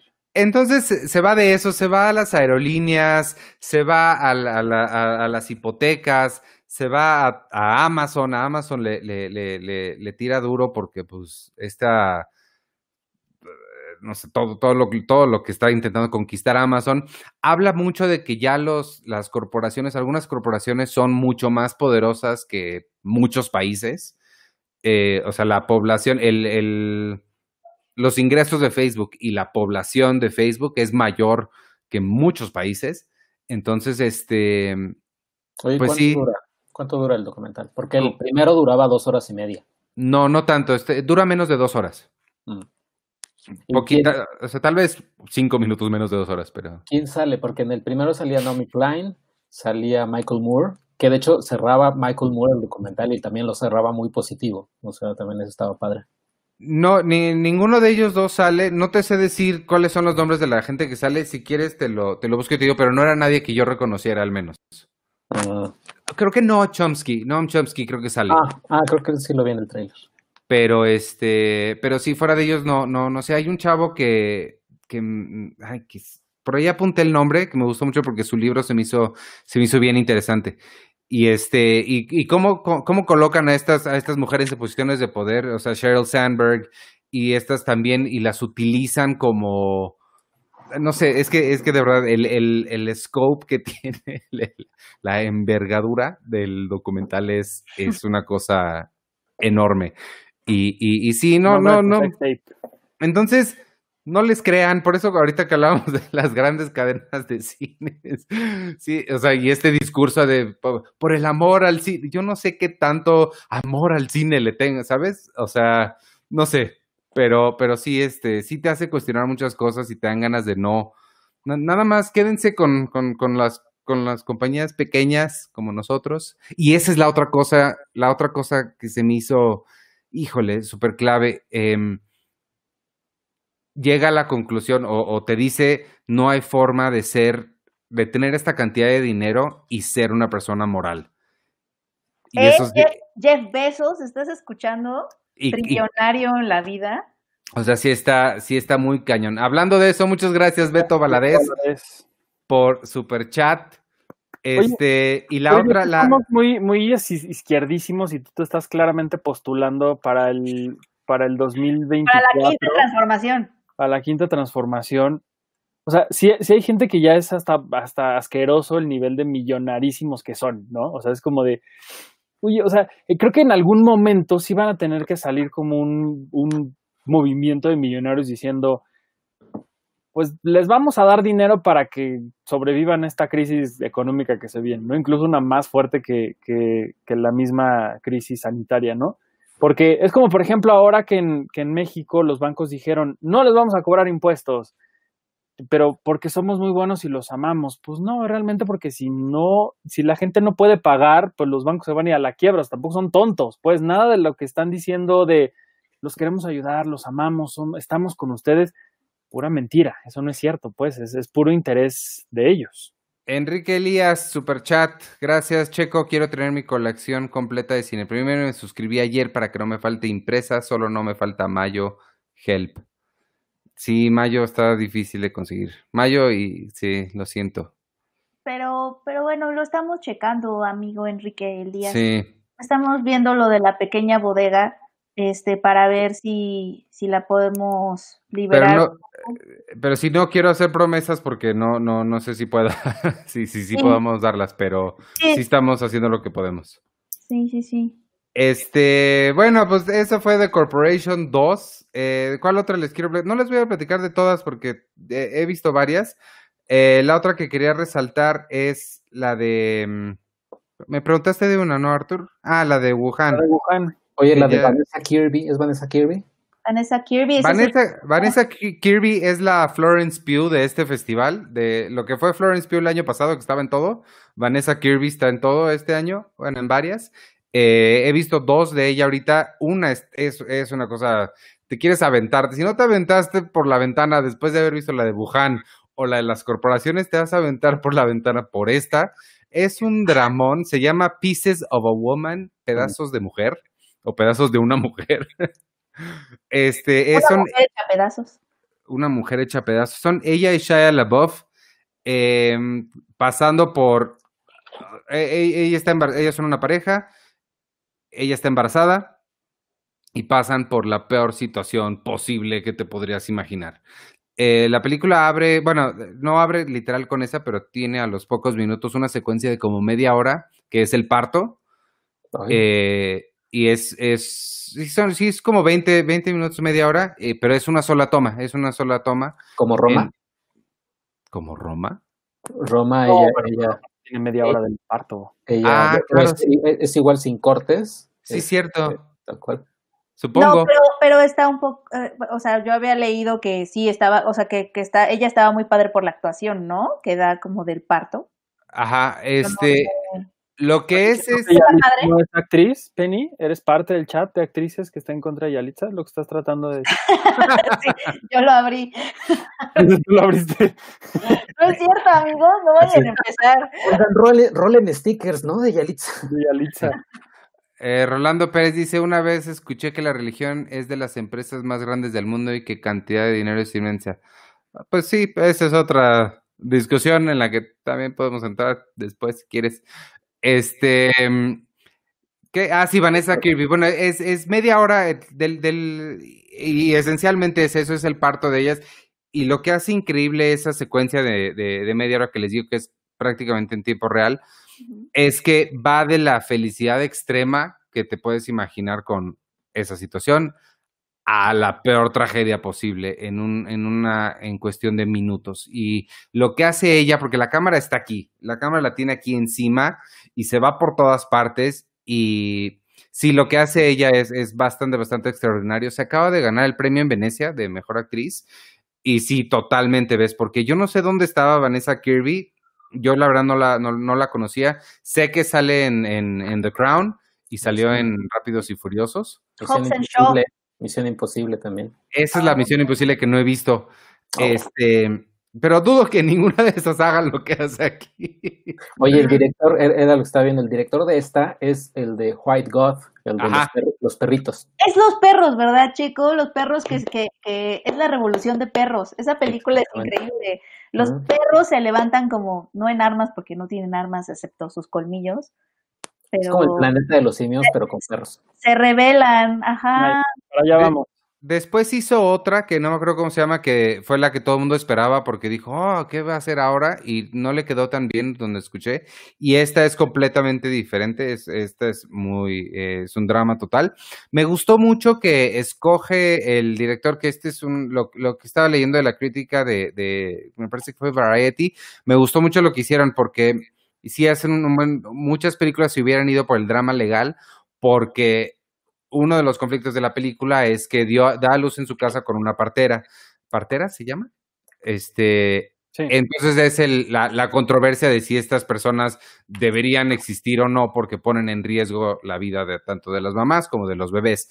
Entonces, y en el background, así en la parte de atrás, de repente ves flashazos o le hablan a ella de eso y todo ves el juicio de la partera que, que, le sucedió todo esto. Al final se juntan ambas, ambas narrativas, pero sobre todo lo que estás viendo es cómo se desmorona la relación de ellos dos. Eh, Ellen Burstyn también sale. Ellen Burstyn hace a la mamá de, Vanessa Kirby y hace una. Eh, es también súper eh, excepcional ella. Y la hermana es Eliza Schlesinger, que es una comediante muy buena, que tiene tres líneas en la película, pero me dio mucho gusto verla. Y Sergio, te va a gustar que el esposo de Eliza Schlesinger es, yo lo vi y yo decía, ese es Benny Safdie. Ah, ya sé, ya vi que. Seguro que es Benny Safdie. Ah, sí. Y, al final sí sale el crédito, Benny Safdie, pero se ve muy diferente, se ve como parecido, pero diferente. Él sale, él va a salir en la nueva de Paul Thomas Anderson. Benny Safdie. él, él va a ser como un político. Pero son ah. papelitos los que hace, ¿no? O siempre, o en este, eh, en la de, bueno, en la de Pieces of a Woman dices que sale poquito, ¿no? Eh, no, no, no sale tan como un pedacitito, no lo, no lo diría. O sea, sí sale. Lo que pasa es que no habla mucho, pero está en el fondo como viendo a las mujeres pelearse. Padre. Qué padre. Oye, Shia LaBeouf, ¿qué tal lo hace? Porque él es un hombre muy intenso en sus, en sus proyectos. Muy bien, también. Eh, a mí, a mí Shia me gusta mucho, me cae muy bien. Desde la del año pasado que vi, ¿cómo se llamó? La de Honey Boy, este, le, agarré cariño de nuevo. Y muy bien, o sea, muy, muy bien, me, me, me, gustó bastante.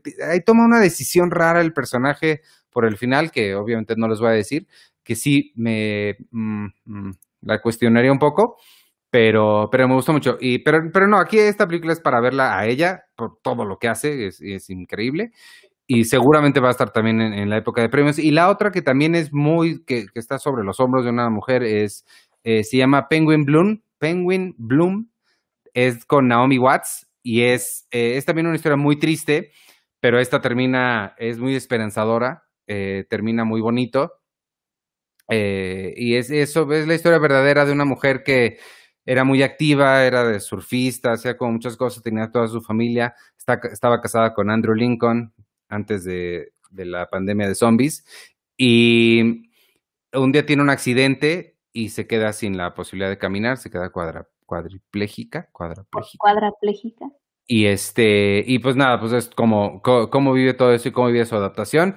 Uno de sus hijos tiene un, se llama Penguin Bloom, por, ellos se pidan Bloom, y eh, uno de los niños agarra un día, encuentra un pajarito y lo mete a la casa y lo empiezan a cuidar como él, y de nombre le ponen Penguin, y es como el, el pajarito y ella es un poquito la, la relación que, que guía la película. Eh, ah, con razón, eh, había visto una foto donde ella sale con un pájaro y dije, ¿por qué? Sí, pues la, la, la foto que está, que yo cuando estoy haciendo mis reseñitas ahí en Twitter, como siempre, la única foto que encontré es esa que todo mundo tiene. La del pájaro. Ajá, es ella con un pajarito aquí, que ese es el, el, el penguin. Este, ¿qué más vi? Perdón que interrumpa antes para no interrumpirte cuando estés hablando de la siguiente película, pero voy a tener que partir. Este, pero bueno, muchas gracias, me voy. Ok. Me voy. Iván, Iván el izquierdoso. Sí, me gustó muchísimo estar para, para ver a Iván de izquierda de la quinta transformación. fan. Qué bueno, qué bueno que no me lo perdí. Sí. bueno. Bye. Bye.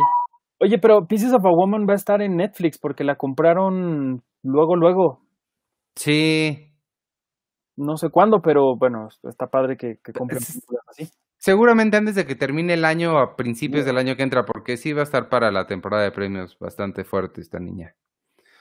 Este, y la otra es la de Regina King, la, el debut de directora de Regina King qué cosa tan increíble. Esta ha sido mi película favorita. Bueno, eh, película narrativa. El documental obviamente es de Corporation, pero narrativa, este, ficción. Esta es una...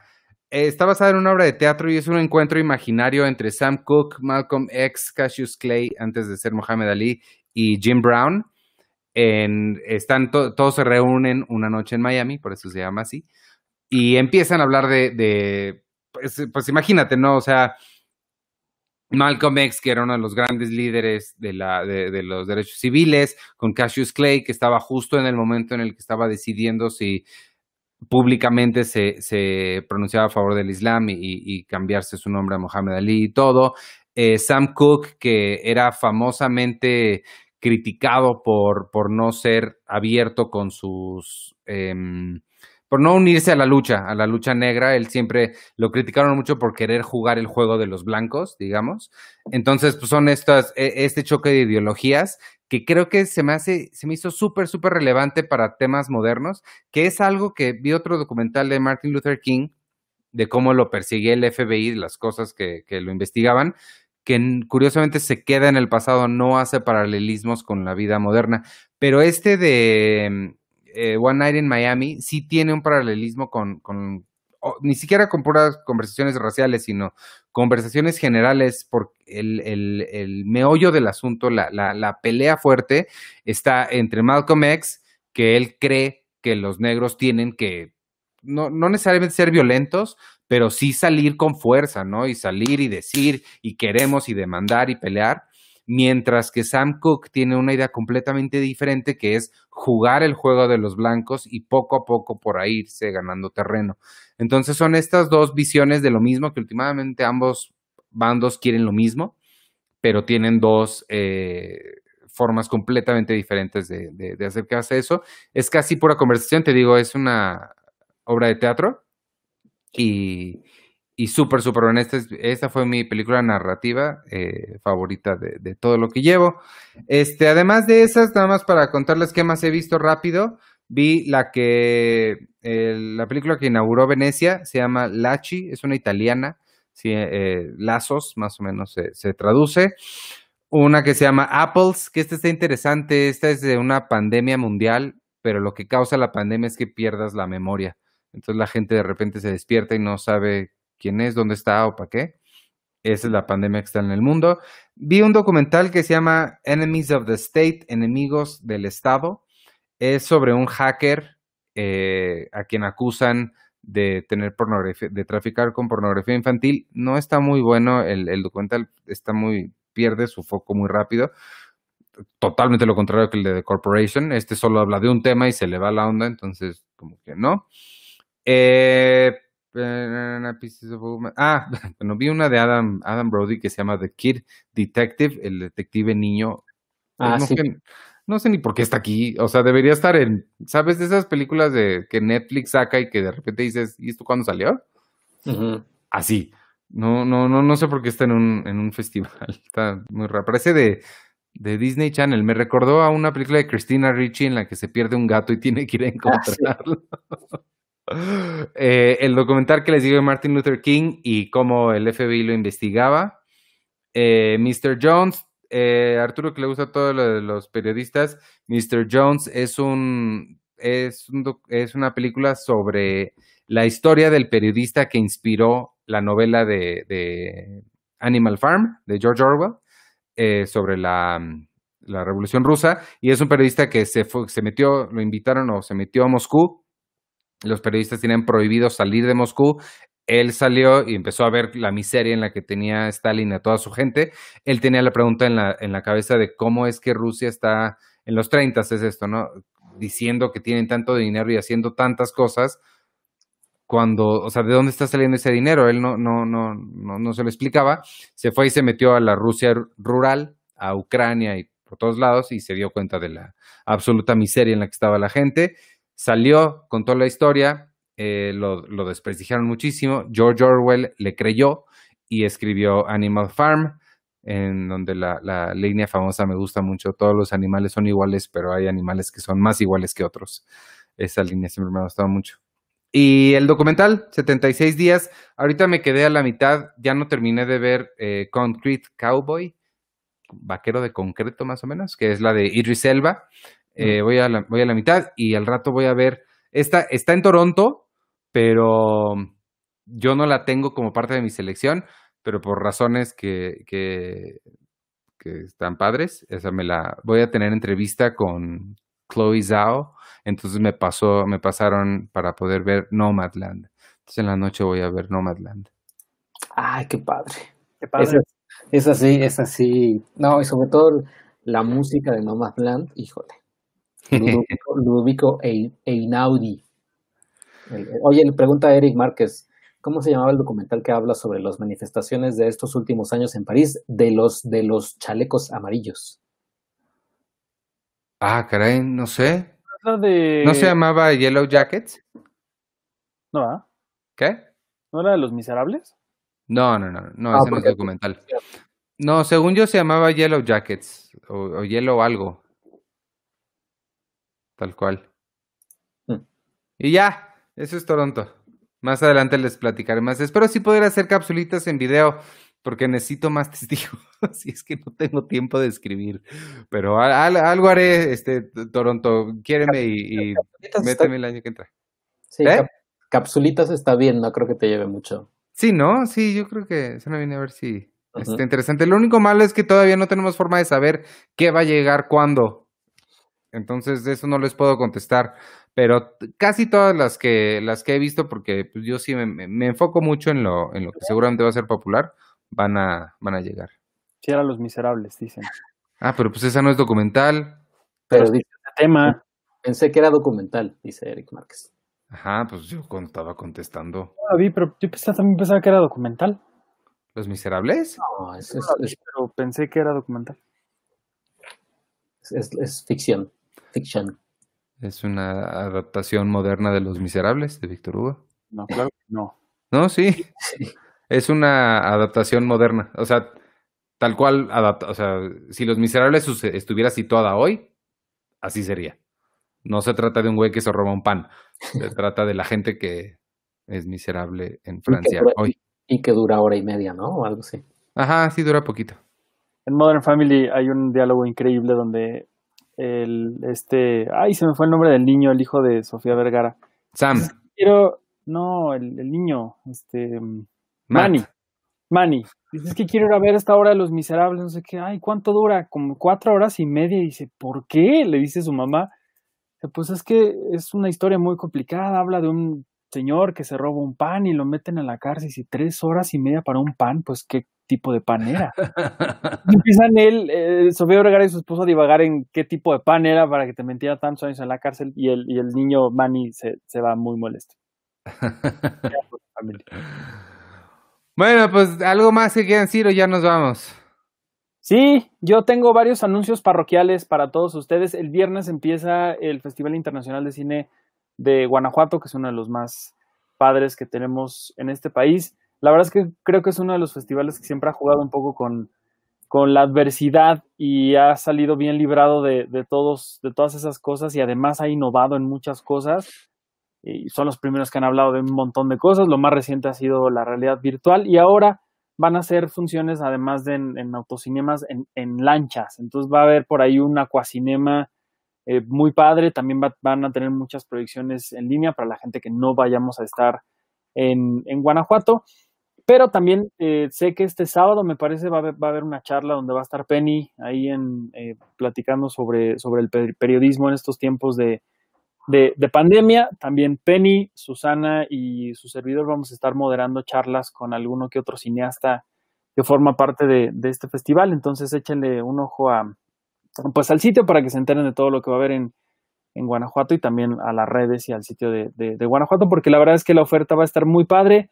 Eh, todavía no sé si va a haber cosas en Filmi Latino y en las señales de televisión o cómo lo vayan a hacer, pero la verdad es que las películas que vienen sí están muy padres. Creo que la que más destacarías es Los Lobos de Samuel Kishi. Uy, sí. Es una película bien bonita que estuvo en, en Berlín, que íbamos a ver en, en, Guadalajara y que estaba muy próxima a estrenarse por acá, pero bueno, debido a la pandemia no se pudo, pero va a formar parte de, del Festival de Guanajuato. Ojalá que la podamos ver eh, por acá. También lo nuevo de Rigoberto Castañeda, de Michael Rowe de, mucha gente muy talentosa que, estará por allá en, Guanajuato. Dijiste que tenías varios anuncios. Ah, sí.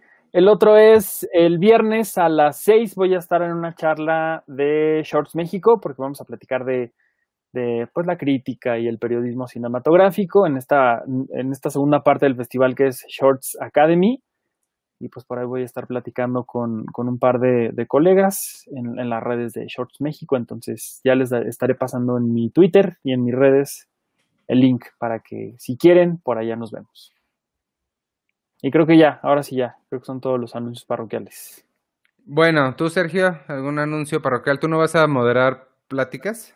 No, o sea, moderaría nada más eh, clasificación pendiente. Eh, ahí para que vean el miércoles, donde, eh, como se adelantó este episodio, yo creo que quiero hablar un poquito sobre la controversia de, de, Cuties.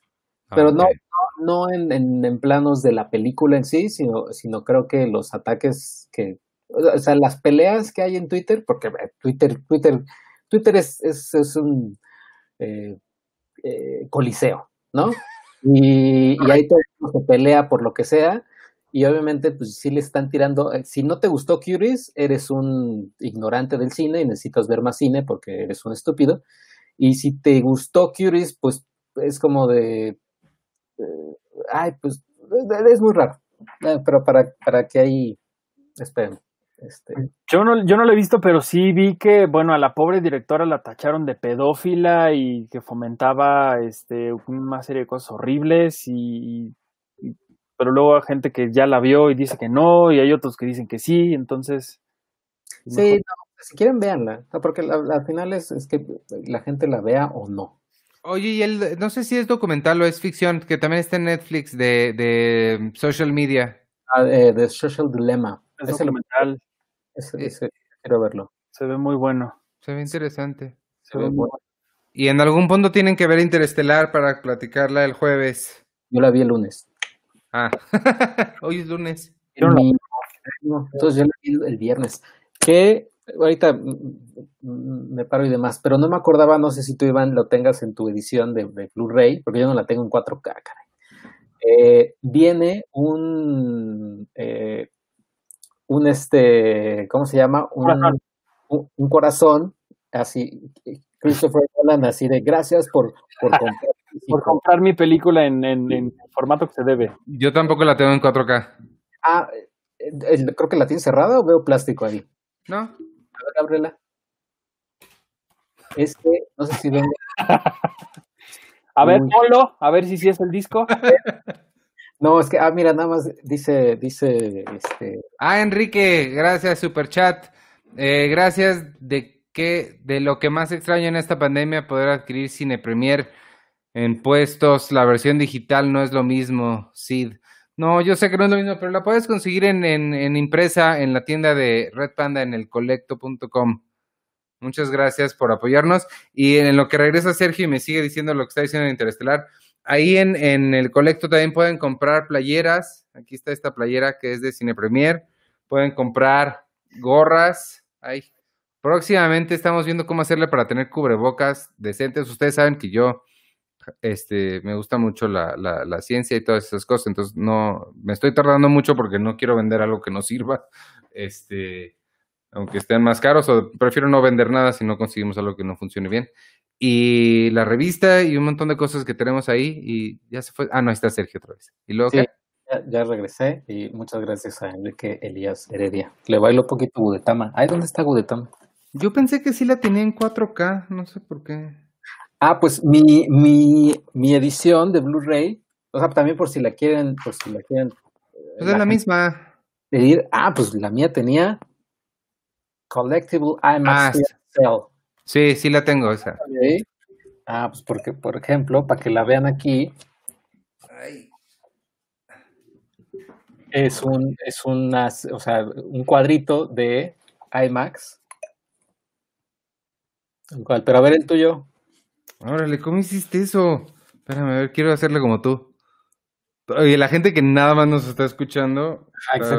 A ver, ponle más blanco. A ver. Está muy oscuro. Órale, qué clever está tu truco.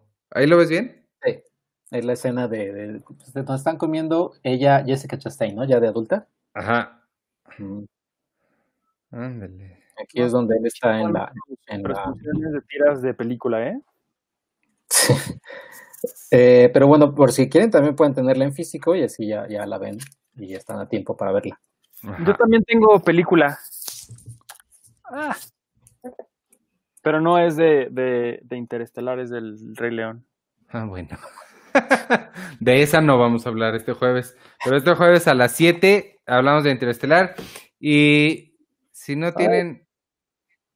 Es que esto está en un plástico. ¿Cómo le.? No. no pon, el celular. Lo pon como, como tu celular, así como. Oye, dice Vero H. Marín que hoy es día del locutor. Felicidades. Eh, gracias. bueno, vámonos. Porque nada más están enseñando esto sus películas. Yo, quiero, mandarle. Sí se ve. Está bonito. y es la escena como la choncha, ¿no? La buena. Sí, sí, sí. el ¿cómo se, cómo se dice este término? El, este, el money shot. eh, ya, yo nada más quiero enviarle saludo. Me pidió una amiga que enviara saludo a su hermano, Héctor. Así que, así que dice algo muy X. y ya. Hola, Héctor. ya, ah, mira, ahí está. Ah, eso sí está padre. Bueno, este, vámonos amigos, entonces no se olviden este jueves a las 7 de la tarde, noche, vamos a estar hablando de Interestelar. Eh, Sergio va a tener sus transmisiones de clasificación pendiente. No sé bien si Arturo ya va a estar pensando, reconsiderando reiniciar con Friends. Pues no, porque el jueves está ocupado. Ah, bueno, no hay otros días. Pero, eh, les quiero presumir rápido, porque en algún día, en algún momento esta semana saldrá. Tuve oportunidad de platicar con eh, Juan Carlos Rulfo, un, un gran documentalista mexicano, porque me platicó de un proyecto que hace ratito que hablamos del documental este de, de Wuhan, eh, tendría un poco que ver porque es un documental que se llama Cartas a Distancia, un corto documental de hecho, en el que retrata cómo las personas que están hospitalizadas en este momento en México se comunican con sus familiares afuera de los hospitales o que, o que están a la espera de noticias sobre su evolución médica a través de cartas, a través de llamadas, a través de videollamadas y es justo gracias a estos doctores que además de hacer lo que hacen, que es básicamente salvar la vida a ellos, también se toman el tiempo de, te, te traigo correspondencia, les dicen, ¿no? Y son cartas así donde, recupérate pronto, esperemos que estés muy bien, no sé qué, y son como un poquito de, como de esperanza en, un, en, cartas muy, muy bonitas y es también un homenaje bien padre al, al, pues al cuerpo de médicos y enfermeros que están en, en México, pues salvándonos la vida. El, no, el documental todavía no va a estrenar, pero forma parte de Morelia, eh, de Impulso Morelia, y pronto dice Juan Carlos que lo podremos ver, entonces seguramente en alguno de estos días saldrá esta charla tan padre que tuve con él. Mm. Y ya. Y pues ya me pregunta Marca Macho, ¿dónde se escucha clasificación pendiente? En Spotify no lo he encontrado. Pues es que no es como podcast. Sí, es nada más video. Está en YouTube, o sea, tal cual todos los episodios están en YouTube y en Twitch los puedes encontrar también con eh, eh, expiran una semana. Pero en YouTube están todos. Ok, ¿algo más? No, nada más. Ok. Creo que no. Entonces, vámonos y me quedé en Arturo y Friends. Eh, y en los lunes, Seinfeld, un episodio a la vez conmigo y con Carlos del Río. Gracias a todos los que contribuyeron en el super chat. Como todas las semanas, aquí estamos. Nos escuchamos la semana que entra en nuestro horario habitual de los martes. Yo soy Iván Morales y me pueden seguir en arroba Iván Morales y en todas las redes sociales de Cine Premier. Con la E al final no se les olvide en Twitter, Instagram, Facebook, Spotify, en Apple Podcast, en la tienda del colecto.com de Red Panda y, ya despídense ustedes. Eh, yo soy arroba chicoche y un saludo a todos. Cuídense mucho. Recuerden ahí visitar el sitio. Está ya la, crítica de, de Arturo ya se cayó el micrófono de Iván, creo, ya se cayó algo. Se cayó Flash. Se cayó Flash. Y ya, y también, pues si llegan a ver Tenet en este, en estos días, eh, pues vamos a tener ahí varios, varios eh, listados del significado de Tenet, el orden cronológico de Tenet. Eh, me, duele la, me duele la espalda abajo, es normal, es todo ese tipo de contenido, vamos a. ¿Eso qué? y ya, pues, y un saludo a, Tenoch que le cancelaron la serie de Amazon, Qué barbaridad. Oye, pero lo que estaba viendo es que hay todo un tema de, de los pueblos originarios de Xochimilco protestando porque no querían que hicieran eh, la serie ahí. De entrada porque hubo una de TV Azteca y no sé quién más que hicieron su desmadre y no, ni lo limpiaron, ¿no? Y como que sí dañaron mucho de, de por ahí. No, no tenía idea de, de todo esto. Voy a investigar a ver qué, como en qué, en qué chisme o en qué, pero bueno. Y ya, soy, despídete Arturo. Sí, yo soy eh, Arturo Magaña, me pueden seguir en arroba ArturHD, pronto regresará el, el, podcast de Friends, pero pues Iván pone sus transmisiones de Interstellar el mero día, entonces pues así no se puede. y pues ya, mi playa no es patriótica porque es Star Wars, pero, pero sí, podría ser. Es Anakin y Darth Vader. Ahí está. Y mañana a comer y cenar pozole, todos. Sí, quédense en sus casas, no vayan a ningún lado, por favor, no va a haber nada en ninguna plaza pública, entonces quédense en su casa. Está bueno. mejor. Pues muchas gracias, amigos. Bye. Bye.